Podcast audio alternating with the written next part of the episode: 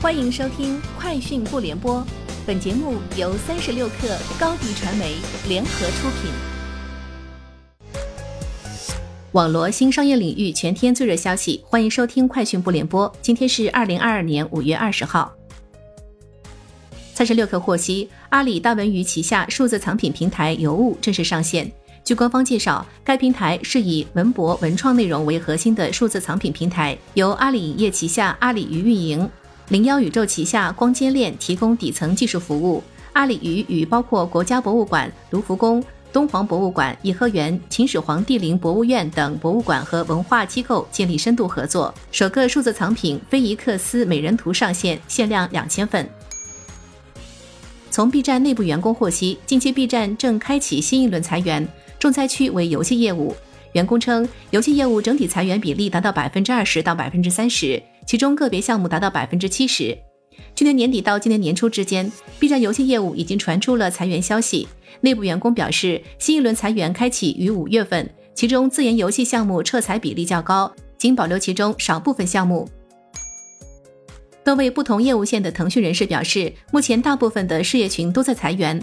包括腾讯云游戏业务、广告业务、内容业务等，投资部门暂未裁员。其中，腾讯游戏业务人士称，裁员比例大约是百分之十。今年三月，腾讯 CSIG 业务就已经裁过一轮，比例大约是百分之十五。据国外媒体报道，本周早些时候，加州巴斯托市市长保罗·科特尼在市议会会议上宣布，特斯拉开始在该市建造新的超级充电站。该地区位于莫哈韦沙漠。位于洛杉矶和拉斯维加斯之间。据其透露，充电站将位于巴斯托露天商场奥特莱斯附近。建设工程已开展了几个月，建成将成为美国最大的超级充电站，拥有一百个充电桩。目前，特斯拉已经在巴斯托拥有两个超级充电站，分别具有十六和十八个充电桩。据国外媒体报道，在去年推出的 iPhone 十三及三月份新推出的 iPhone SE 的推动下，苹果 iPhone 今年一季度在北美市场的出货量达到了三千九百万部。就此而言，iPhone 在今年一季度的出货量较去年同期是增长了百分之三点七。按三千九百万部计算，苹果 iPhone 在一季度北美市场新出货的智能手机中就占到了百分之五十一，主导了北美智能手机市场。据国外媒体报道，知情人士表示，TikTok 计划大举进军游戏领域，在视频应用中为用户提供游戏功能。